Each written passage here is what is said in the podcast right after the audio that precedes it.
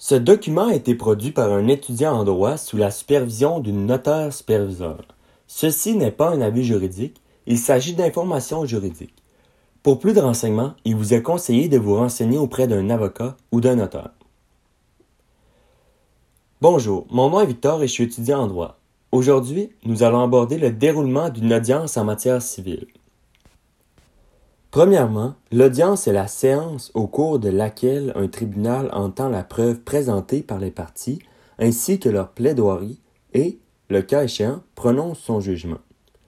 Selon le Dictionnaire de droit québécois-canadien, Hubert Reed, édition révisée en 2016. Alors, la procédure afin d'obtenir un jugement en matière civile commence bien avant l'audience. L'audience est l'une des dernières étapes. C'est la demande introductive d'instance qui lance le bal, suivie de plusieurs actes de procédure, le tout menant à la demande d'inscription pour instruction et jugement et finalement à l'audience. En règle générale, les audiences sont publiques. Donc si vous êtes curieux, vous pouvez assister à une audience. Quelques exceptions sont prévues.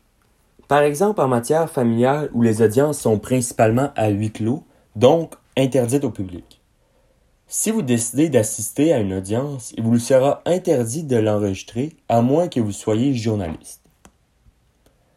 Le déroulement de l'audience varie quelque peu en fonction des différents tribunaux, de la complexité de l'affaire et de la matière sur laquelle porte le différent.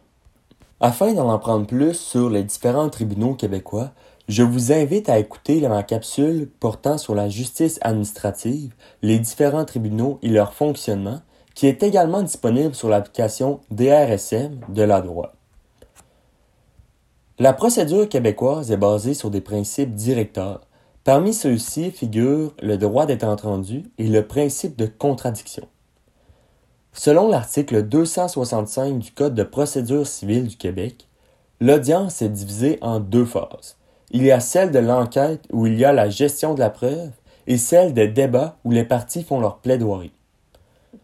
Lors de l'enquête, la partie sur laquelle la charge de preuve repose interroge ses témoins en premier.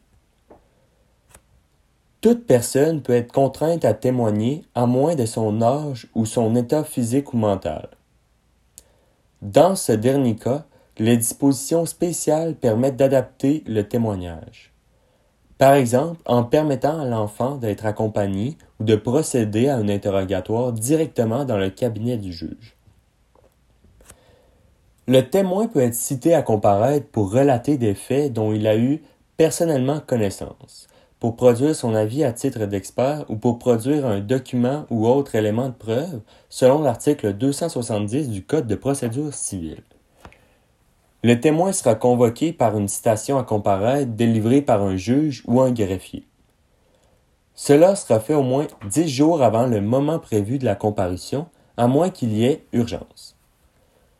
Le témoin devra prêter serment afin qu'il ne dise que la vérité, toute la vérité et rien que la vérité. S'il refuse de prêter serment, cela peut mener à un outrage au tribunal. Le témoin est interrogé par la partie qui l'a convoqué ou son avocat selon l'article 280 du Code de procédure civile. Les questions dans ce premier interrogatoire ne peuvent pas être subjectives, c'est-à-dire qu'elles peuvent se répondre seulement par oui ou non. Ensuite, il y aura le contre-interrogatoire de l'autre partie. Dans celui-ci, les questions peuvent être subjectives. Dans tous les cas, les questions doivent porter sur les faits pertinents au litige. Le témoin dispose de plusieurs protections, notamment, il ne peut être contraint de divulguer une communication que son conjoint lui aura fait au cours de leur vie commune. Il ne peut être contraint de répondre si la réponse pourrait tendre à l'incriminer ou à l'exposer à une poursuite de quelque nature que ce soit. Sa réponse ne pourra servir contre lui, sauf le cas de poursuite pour parjure ou pour témoignage contradictoire, comme le dit l'article 285 du Code de procédure civile. Pour ce qui est de l'expert, celui-ci remet un rapport d'expertise, mais il peut également devoir témoigner si les parties l'exigent. Le devoir de l'expert est d'éclairer le juge dans une discipline ou matière dans laquelle il est compétent. Le juge n'est pas lié par l'expertise et peut choisir de l'ignorer. Ce dernier doit être objectif, impartial et rigoureux. Donc, les intérêts des parties ne doivent pas être pris en compte par l'expert. Dans bien des cas, les témoins n'assisteront pas au témoignage des autres témoins afin qu'ils ne s'influencent pas. Par contre, l'expert ne pourra pas être exclu de la salle d'audience et pourra écouter les différents témoignages. Maintenant, si vous êtes assigné à témoigner, vous devez respecter certaines règles. En voici quelques-unes. Lorsque le juge entre ou sort de la salle d'audience, vous devez vous lever et demeurer debout jusqu'à ce qu'il ait pris place ou qu'il ait sorti de la salle. Il en est de même lorsque vous vous adressez à lui ou quand vous témoignez, selon le guide du témoin au procès de Luc Chamberlain. Le vouvoiement et les termes maître, monsieur le juge ou madame la juge sont requis lorsque vous vous adressez aux avocats et aux juges. Après l'étape de l'enquête, place aux plaidoiries.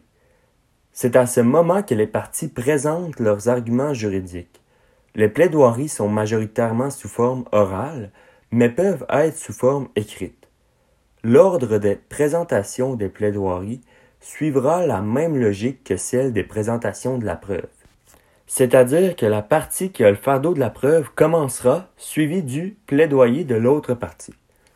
Finalement, il pourra y avoir une réplique de chaque partie afin de répondre au contenu des plaidoiries. L'objectif de ces réponses n'est pas de répéter ce qui a été dit, mais bien de répondre à la plaidoirie de l'autre partie. Après l'enquête et les débats, l'instruction est terminée.